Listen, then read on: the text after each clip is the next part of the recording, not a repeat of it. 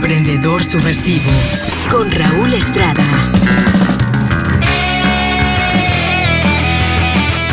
Hola amigos, ¿cómo están? Soy Raúl Estrada saludándolos como cada viernes en Emprendedor Subversivo y bueno, en esta ocasión estoy muy contento, me encuentro aquí en el estudio de Intermedia, nuestra casa productora, con mi gran amigo Alex González y bueno, el objeto de este podcast es platicarte, comentarte en un libro que me ha apasionado hace muchos años que lo leí y que me lo encontré en el baúl de los recuerdos que se llama Mi primer millón. Este libro es de Charles Albert Poissant y de Christian Godfrey. Ambos son canadienses. Y me encanta este libro porque cuando lees Mi primer millón vas a conocer la historia de hombres que se hicieron así solos. La mayoría de la gente cree que los millonarios nacieron millonarios y no es así. Algo que me encanta de este libro es cómo cuentan la historia de 10 personajes que han cambiado la historia de la humanidad y cómo han visto miles de hombres que los han visto ascender y se preguntan atónitos, ¿cómo le hicieron? ¿Qué receta utilizaron? ¿Por qué nosotros no podemos hacerlo? ¿Y qué crees? Cualquiera lo puede hacer, porque tiene mucho más que ver con mentalidad, tiene mucho más que ver con persistencia que con talentos o con nacer en cunas de oro. Algo que me encanta es la introducción que dan Charles Albert Poissand al respecto. Y ellos dicen, ¿cómo se nos ocurrió la idea de hacer este libro? Y bueno, los hombres ricos han ejercido desde siempre una fascinación casi misteriosa en toda la gente, incluye emprendedor subversivo y la gente que me está escuchando. Y nosotros, se refieren a los autores, no nos hemos escapado de esa fascinación, pero quisimos levantar el velo y descubrir cuáles eran los mecanismos secretos de su riqueza, cómo amasaron tanta chingada lana. Y obviamente la idea parecía simple,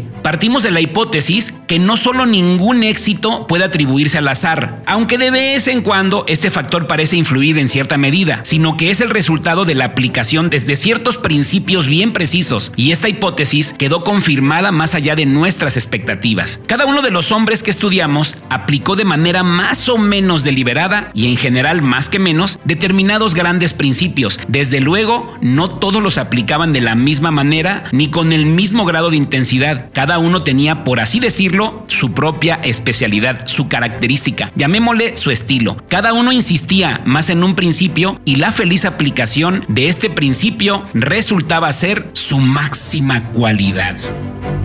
Hablar de los ricos, ustedes saben que es bien chingón. Hablar de riqueza es bien fregón. Y realmente, en líneas generales, hay dos categorías de hombres ricos. Los que se denominan herederos, ustedes saben, los que nacen en cuna de oro o los que decimos que nacen en sábanas de seda. Y básicamente no se trata de platicar de ellos porque aunque bien se reconoce que si son hijos de millonarios y siguen haciendo más millones, pues está chido. Pero ya no implica tanta pasión como la segunda categoría, que son aquellos que se hicieron solos. Son aquellas personas que nacieron eh, en condiciones totalmente distintas. Es decir, estos hombres llegaron a convertirse en gigantes y en un principio no eran en absolutos diferentes a ti y a mí en general. Es más, este retrato que hace Charles Albert Poissant ilustra que cada uno en sus biografías demostraba sin duda que han tenido una infancia banal, a menudo pobres, incluso miserables. En la escuela muchos de ellos fueron burros notorios, pero cada uno en un momento crucial de su vida decidió tomar en sus manos las riendas de su destino como tú y yo lo podemos hacer y esclarecido por un libro, el consejo de un ejemplo de un amigo sensato o gracias a una potente intuición interior, resolvieron y decidieron hacerse ricos. Esa es la magia de este libro de Poissant. Y bueno, para platicarles la historia eh, de este libro que obviamente recomiendo recomiendo ampliamente que lo lean. Quiero empezar por un, uno de mis grandes héroes y que seguramente tú lo conoces porque seguramente te has montado en un auto, porque seguramente sabes que en la visión de una persona estuvo la idea de crearlos en serie. Y me refiero a nuestro primer invitado de este podcast que se llama Henry Ford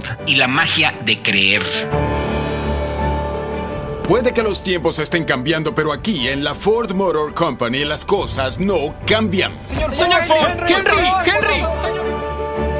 Fíjese que Henry Ford nació un 30 de julio de 1863, o sea, ya llovió, en Dearborn, un pequeño pueblo estadounidense, un ranchito allá en Michigan. Su padre era un modesto labrador, agricultor. No vio la necesidad de hacerlo proseguir sus estudios. En efecto, después de que el joven Henry terminó la escuela primaria, su padre juzgó que valía más la pena que se convirtiera en una ayuda útil en la granja en lugar de gastarse los pantalones en un banco de la escuela. Es decir, así también pensaban muchas personas. Y fue así como el joven Henry se inició en los duros trabajos manuales que exigía su condición de engranjero. Pero ¿qué creen? Muy pronto Henry Ford se dio cuenta que esto no era lo de él. Y qué mejor que Don Chuy, que lo conoció en los finales del siglo XIX, nos platique qué pensaba el joven Henry. A ver, Don Chuy, aviéntese.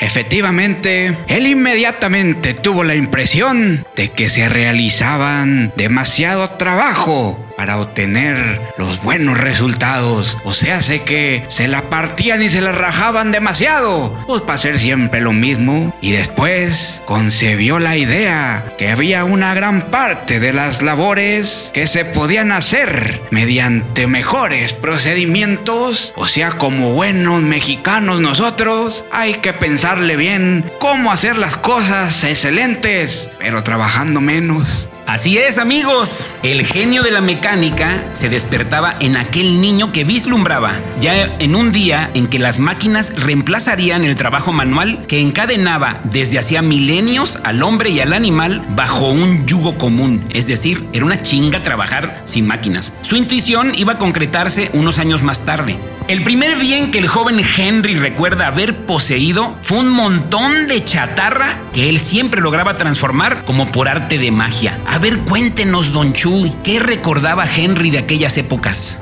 Él siempre decía y recordaba, no tuve más juguetes que mis herramientas, y fue con ellas con los que jugué toda mi vida. De joven, el menor desecho de alguna máquina era para mí un verdadero tesoro. Y así es como mientras los otros muchachos de su edad pasaban el día corriendo en el campo, el pequeño Henry Ford ocupaba sus momentos libres en un pequeño taller oscuro que su padre le había permitido construir en una modesta construcción contigua a la granja familiar. A los 12 años, vean ustedes amigos, a los 12 años, Henry Ford vivió un acontecimiento que habría de transformar y orientar toda su existencia. Y aquí yo quisiera que dejemos a Don Chuy que nos relate qué fue lo que pasó cuando la primera vez que Henry Ford salió de su pueblo, de su rancho, de su granja. A ver, cuéntenos, Don Chuy. Me llamo Don Chuy. Ford me contaba el acontecimiento más memorable de esos años de mi juventud fue ver una locomotora de carreteras majestuosa, gigantesca, fierro fundido.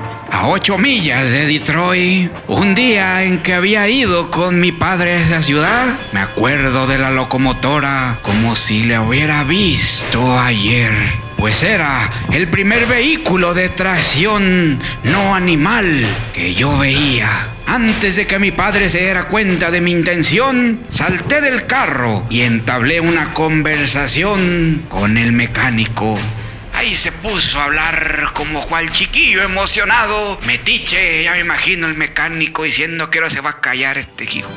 Esa noche no pudo cerrar un ojo. Tan impresionado estaba por aquel monstruo. Fue a ver ese aparato que lo orientó hacia el transporte automotor. Henry relataba. Y desde el instante en que a los 12 años conocí esa máquina, mi gran constante ambición fue construir una máquina que anduviera por las rutas. Desde ese día este muchacho no se le quitó de la cabeza crear estos majestuosos y maravillosos coches bien fregones. Ah, qué don Chuy, qué emoción que este Henry haya encontrado desde temprana edad su pasión. Porque ese encuentro fortuito, como se habrá comprendido, fue un momento crucial en la vida de este muchacho. La idea de crear una máquina rodante lo perseguía en adelante como una magnífica obsesión. Pero de la idea de la realización a menudo hay un abismo inmenso que atemoriza a la mayoría de las personas y condena a la inacción. Ford no era de la clase de los hombres que se dejan intimidar por eventuales obstáculos. Su filosofía era otra, como lo atestigua su mágica fórmula. Un trabajo que a uno le interesa jamás es duro y yo nunca dudo de su éxito. Es decir, si a ti te gusta algo, si a ti te apasiona algo y si tú tienes una meta, te valen cacahuate los obstáculos. La meta y tus sueños deben ser más grandes que los obstáculos y debes trabajar duro para lograrlo como lo trabajó él. Checa la historia de Henry. No era millonario, era un granjero. Y hoy por hoy, aunque él depositó la primera semilla, él no ha visto, no tuvo la capacidad de ver todos los frutos, pero en su mente se vieron porque él lo creyó. El joven Henry no llegó a apasionarse por los trabajos de la granja paterna, obvio. Él quería ocuparse de las máquinas. A los 17 años ya había tomado su decisión, aunque en realidad ya existía en él desde mucho antes. Entraría como aprendiz mecánico a una fábrica. A su padre le cayó muy muy mal esta decisión, pues veía en su hijo al seguidor natural de la granja familiar. Es más, consideraba que su hijo estaba perdido, o sea que estaba loco, como tú. Perdido, en cambio, él se sentía feliz porque estaba en lo que le gustaba a él, crear, imaginar. En esa época había que contar con otros tres años de tareas integrales como aprendiz para poder llegar a mecánico. Pero Henry Ford en menos de un año ya había terminado toda la formación académica y mecánica porque no tenía la mecánica secretos para él. Él decía, las máquinas son para el mecánico como los libros para los escritores. Encuentra en ellas sus ideas y si está dotado de cierta inteligencia, lleva estas ideas a la práctica. Al completar su primer aprendizaje, el sueño del joven no hizo más que reafirmarse y su genio comenzaba a expresarse con toda su fuerza. Ford no dejaba de pensar continuamente en la locomotora que había visto y no cesaba de perseguir la idea en su cabeza de crear una fuerza motriz que fuera autopropulsada. Lo importante es creer que existe un medio pese a la imposibilidad aparente del principio. Es decir, la visión es lo más importante. Cuando tú tienes una visión y tienes una meta, créeme que las soluciones van a ir apareciendo en tu vida y así le pasó a Henry Ford. El joven Henry devoraba todas las revistas científicas de la época, pues deseaba saber hasta lo imposible sobre su especialidad, lo cual compensaba con creces el hecho de no haberse ido a la escuela. En esa época las revistas hablaban de máquinas nuevas y obviamente hablaban de máquinas de vapor, hablaban de máquinas este, impulsadas por un gas formado por la vaporización de la nafta. Sin embargo, esos nuevos descubrimientos fueron acogidos como una curiosidad, una mera proyección fantástica hacia el porvenir, más como hallazgo que un día darían vuelta a los hábitos de vida de millones de personas. El joven Henry Ford agarró una chamba, un trabajillo, donde lo ponían a diseñar cuestiones mecánicas, pero lo hacían hacer cosas que a él no le gustaban, es decir, le estaban limitando su creatividad. Y bueno, él total aventó la toalla y dijo yo tengo que crear mis cosas y yo no estoy para hacer cosas que no me gusta hacer, aunque vayan direccionadas con la mecánica. Y el joven Henry Ford pues renunció. Renunció y se regresó nuevamente a la granja familiar. Se regresó a su taller, donde había transcurrido la mayor parte de su infancia. Ocupaba ahora sí casi todo el espacio de la construcción continua a la granja y su padre le había ofrecido incluso un pedazo de tierra con la condición de que renunciara a sus malditas máquinas, le decía su papá. Y sin embargo Ford perseveraba. Y aquí, don Chuy, cuéntenos qué decía Henry Ford cuando lo quería poner su papá a chambear en el campo. El buen Henry decía, como ya no estaba ocupado cortando leña, trabajaba en mis motores de explosión, estudiando su índole y funcionamiento. Leía todos los trabajos relativos a ese tema que lograba conseguir, pero fue de la práctica de donde extraje mis mejores conclusiones. Así es, querido Henry, la práctica hace al maestro. Como se dan cuenta, él encontraba las definiciones de lo que quería a través de la práctica. La práctica constante es lo que hace que esos ciclos mentales se den en tu cabeza. Por eso cuando hablamos Charles Poissant acerca de los secretos de ellos es eso. Es insistir, persistir y nunca desistir. Porque siempre el objetivo de Ford ya estaba clavado en su mente y en su corazón. Ahora la pregunta para ti cuál es tu objetivo, cuál es tu sueño, a dónde quieres llegar, cuál es tu querer que quieres. Piensa como Henry. Cuando él quiso hacer carros, no había caminos. La gente le decía que iba a fracasar. ¿Por qué? Porque no había caminos para sus carros, si todo el mundo usaba las carretas y los caballos. Y dijo él, cuando yo fabrique el primer carro, van a empezar a hacer caminos. Y así sucedió. En 1892, a los 29 años de edad, o sea, algunos años después de haber visto esa famosa locomotora y jurarse que realizaría su sueño, dio los toques finales a su primera máquina rodante. ¿Cuánto tiempo, cuántas horas de sacrificio debió conocer este hombre antes de ver materializada la meta que se había fijado? 12 años. No fueron tres meses, 12 años. Se ha dicho que, la genialidad se debe a una larga paciencia. También el éxito exige paciencia. Los que renuncian al cabo de un mes o unos dos años deberían inspirarse en la tenacidad, porque es la tenacidad y la perseverancia lo que supera todo. Si los habitantes de Detroit se hubieran encontrado en presencia de un extraterrestre, sin duda no se habrían asombrado más que cuando vieron a ese joven que andaba en el primer cacharro en la ciudad. Y aquí Henry Ford relata. ¿Qué decía Henry Ford, mi querido Don Chuy? Cuéntenos. Ay, mi querido Henry, pues se agüitaba bastante, porque su creación la consideraban un poco como una peste, a causa del estrépito que producía un ruidajo hijo de toda su que espantaba a los caballos, perturbaba la circulación, pues en todas partes donde detenía el vehículo se formaba una rueda de curiosos, que yo les digo, mitoteros, si lo dejaba un minuto, siempre aparecía algún indiscreto que trataba de ponerlo en marcha.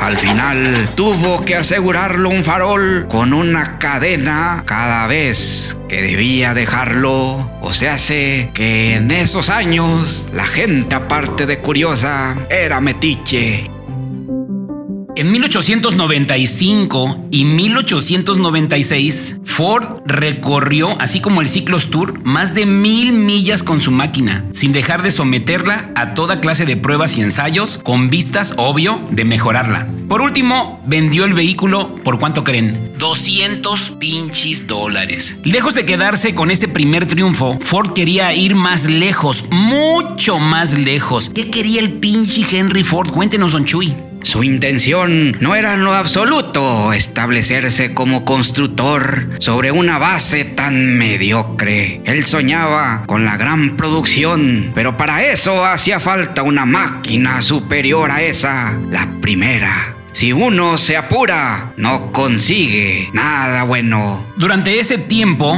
continuaba siempre trabajando para la Sociedad de Electricidad. Ya tenía otra chamba. No sin encontrar allí una cantidad de prejuicios en cuanto al futuro del motor. Es decir, no le creían como a ti, como a mí, como a mucha gente. Le ofrecieron un importante puesto directivo en el seno de la empresa, puesto que le permitía acceder a las más altas esferas de la administración, acompañado por un sustancial aumento de salario. Pero había una condición si deseaba acceder a ese puesto, Ford debería renunciar a sus investigaciones sobre el motor y consagrarse a las aplicaciones prácticas de la energía eléctrica, que, según se preveía, iba a convertirse en la única fuente de energía del futuro. En suma, le exigían que renunciara a su sueño y que creen, los mandó al carajo. A cambio, obviamente, le ofrecían la seguridad, claro, pan durito pero segurito, la seguridad material y un porvenir sin problemas económicos, o sea, tu vida resuelta. Para muchos, si no para la mayoría, la elección habría sido fácil y rápida. Más vale pájaro en mano, dicen unos. La necesidad de seguridad es tan fuerte que la gente prefiere sacrificarse en sus sueños más apreciados, pero en el caso de Henry Ford no fue así. Él no cedió. Prefirió probar suerte y consagrarse en cuerpo y alma a la realización de su sueño, la construcción de una masa de vehículos con motores. Una vez más en la historia, un hombre iba a demostrar que con solamente la fuerza de voluntad se puede vencer el escepticismo de todo un país y de la humanidad. Había que vencer o sucumbir, decía Henry Ford. El 15 de agosto de 1899, Ford dejó la sociedad eléctrica Edison sin dinero, obviamente jodido, y abandonado por todos. Se encontraba ahora frente a frente consigo mismo y enfrentado a la opinión pública que lo consideraba eh, como un tonto, ya que el automóvil lo veían más como un juguete para ricos. Ningún hombre de negocio serio, se decía en Detroit, comprometería sus fondos en una aventura tan riesgosa. Henry Ford no tenía por delante una tarea fácil. Las personas suelen ser de naturaleza reacia cuando se les propone un nuevo producto y mucho más cuando no existe una demanda aparente para él. En marzo de 1902, Henry presentó su renuncia y se retiró de la Sociedad de Automóviles de Detroit también, y con respecto a este tema escribió, Presenté mi renuncia decidido a no volver a aceptar jamás un empleo subalterno, jamás un puesto subalterno. Pero esa amarga experiencia no había ahogado las convicciones de Ford. Ese episodio lo ayudó a comprender un principio muy simple. Si se espera hacer fortuna, hay que establecerse por su propia cuenta y llevar en las propias manos las riendas del negocio. ¿Qué decía en esa situación Henry Ford? ¿Qué pasaba por su cabeza, mi querido Don Chuy? Ilústrenos, por favor. Mi querido Henry decía, por supuesto que es más cómodo trabajar solo durante las horas de oficina, tomar la tarea de todas las mañanas y dejarla por la tarde y no volver a pensar en ella hasta el día siguiente. Y muy bien se puede actuar de ese modo si uno no tiene un carácter que se contenta toda la vida con recibir órdenes. Ser un empleado cumplidor pero jamás un director ni un jefe. Estaba claro, muy claro amigos, que Henry Ford tenía la intención de pertenecer a esta última categoría, la de los jefes, y para ello se dedicó a ir colocando él mismo uno a uno los fundamentos de lo que sería su imperio. Le hacía falta, sin embargo, publicidad que le permitiera hacer conocer sus vehículos al gran público. El curso de las cosas le iba a dar esa oportunidad. En esa época, a la gente le interesaba sobre todo saber qué carajos era una máquina rodante, cuál era la máquina más rápida, Muchos constructores organizaban desafíos y competencias, al ganador de los cuales se le aseguraba una inmensa publicidad. Ford vio ahí un excelente medio de hacerle conocer al mundo la potencia de sus máquinas. Así, en 1903 preparó dos vehículos destinados especialmente a una carrera competitiva. Los bautizó el 999 y la Flecha. La carrera se realizó y Ford salió vencedor con una media milla de ventaja sobre su rival más próximo. El público se enteró enseguida de que el señor Ford construía los vehículos más rápidos. Alentado por el éxito, Ford se jugó el todo por el todo. Fundó la Sociedad de Automóviles Ford, de la cual era vicepresidente, diseñador, jefe de mecánicos, jefe de taller y director general. Y también yo creo que hasta hacía mole los domingos. Su razonamiento era simple, más vale moldear el hierro cuando está caliente. Su victoria le había valido una importante publicidad. Era ese el momento de lanzarse con todo. Alquiló locales mucho más grandes con su modesto taller y con la ayuda de algunos obreros se puso a trabajar. Aquel muchachito que había visto un día una locomotora y había jurado construir una máquina rodante había realizado su sueño. Se había vuelto millonario y triunfado a los ojos de aquellos que lo habían ignorado y ridiculizado. Pero Henry Ford no era hombre de decirse he triunfado, ahora gano mucho dinero y me retiro. Jamás. Sus negocios se expandieron rápidamente. Sus vehículos no tardaron en adquirir la fama de ser los más sólidos y confiables. En el segundo año de producción, Ford llevaba todavía la delantera al lanzar otros tres modelos. Después del T venía el B, el C y el F. Y muy pronto debió ocuparse de encontrar un taller más grande. Tan florecientes se habían tornado sus ventas e hizo construir un taller de tres pisos que le permitió aumentar aún más su volumen de producción. Al cabo de cinco años solamente la sociedad Ford empleaba a 1.908 personas. Era propietaria de su fábrica y producía 6.181 vehículos por año, que ya se vendían también en Estados Unidos y también empezaban a venderse en Europa. ¿Cómo la ve, don Chuy? Este Henry puro trabaje y trabaje. ¿Cómo la ve? Pues así es, estimado Raúl, pues es de lo más normal que en un determinado momento uno sienta pues las ganas de descansar y pues disfrutar de todo el billete que uno ha juntado. Comprendo, eso justamente es lo que decía mi estimado Henry,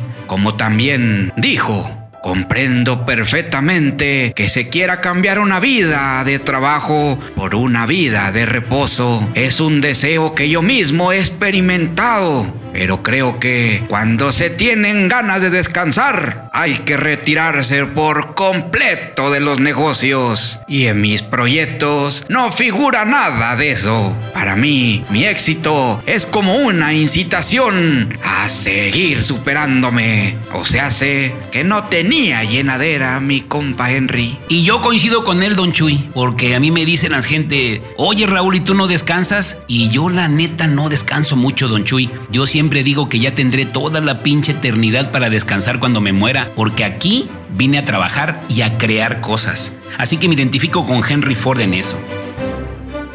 Y bueno, pues este, la producción alcanzó muy pronto la cifra mágica de los 100 vehículos por día, ¿eh? Y algunos colaboradores de Ford comenzaron, como siempre, a hacérsela de jamón, a decirle que sus ideas de grandeza lo iban a llevar directamente a la ruina. En los medios financieros se decía incluso que si seguía a ese ritmo, su sociedad iba a quebrar, saturando el mercado. En una ocasión, en una asamblea le preguntaron a Ford si se creía capaz de mantener un buen tiempo más la producción para la época de 100 autos por día. ¿Y qué les dijo don Henry Ford? Dígame, don Chuy. Así es, pues él decía, 100 autos por día es su mínimo y espero que pronto se multiplicara la cifra por 10. O sea, sé que el Henry está como mi vieja, no tiene llenadera, hijo.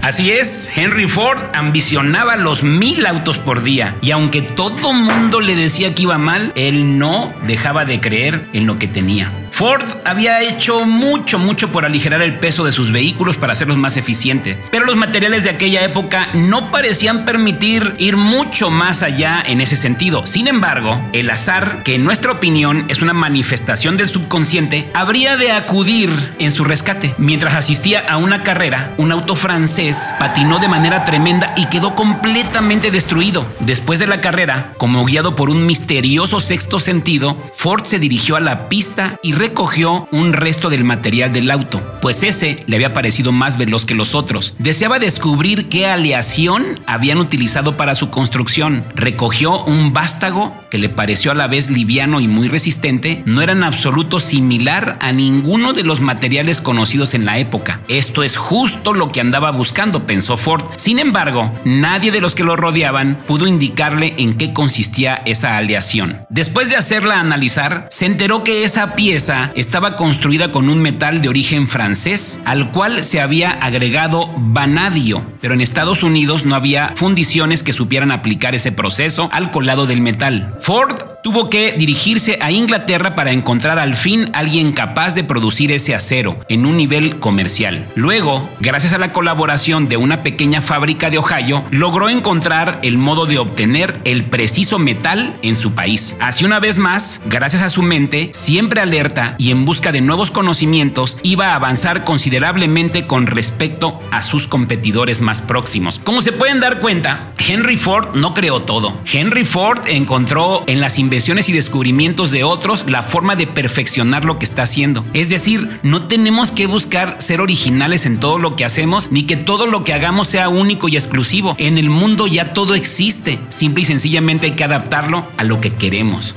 Y bueno, regresando a la historia, fue en esa época cuando llevando aún más lejos su voluntad incansable de construir un vehículo verdaderamente democrático, es decir, que fuera al alcance de todos, Ford emprendió la concepción de su nuevo modelo que iba a convertirse en una leyenda en la historia de los automóviles, el famoso Ford T.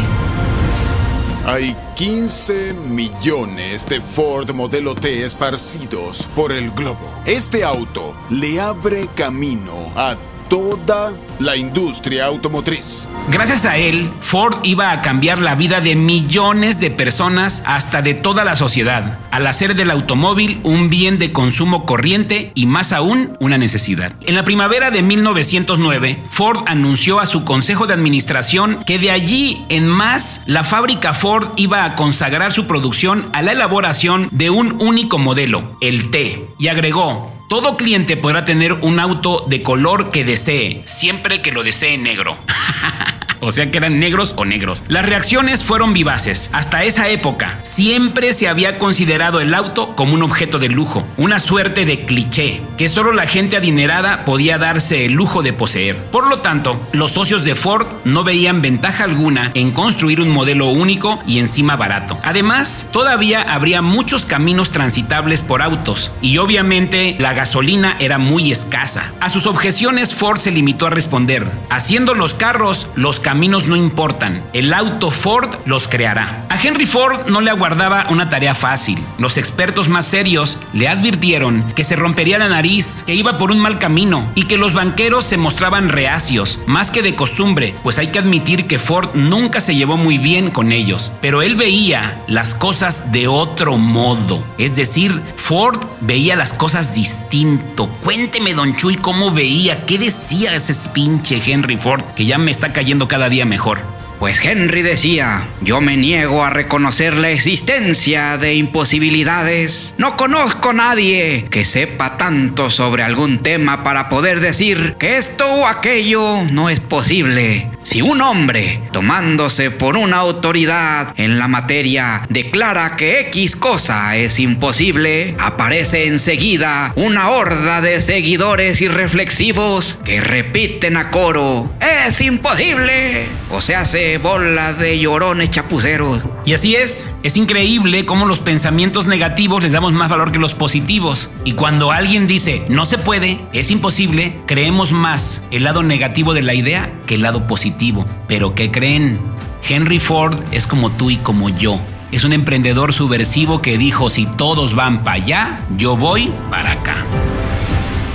Además de lanzar al mercado su nuevo modelo democrático, Ford revolucionó el mundo de la industria haciéndolo pasar del artesano a la verdadera era industrial. Gracias a la introducción de las cadenas de montaje, obtuvo para la época un nivel de producción hasta entonces inigualado. La fábrica pronto le quedó chica y Ford hizo construir un inmenso complejo industrial que empleó a más de 4.000 personas y producía 35.000 vehículos cada año. Los diarios de la época no dejaban de proclamar que Ford se rompería la frente, es decir, seguían echando tierra, así como aquel abogadillo que no deja de estar hablando de nosotros. ¿Qué le ocurría como al sapo que quería ser el buey y al final explotó?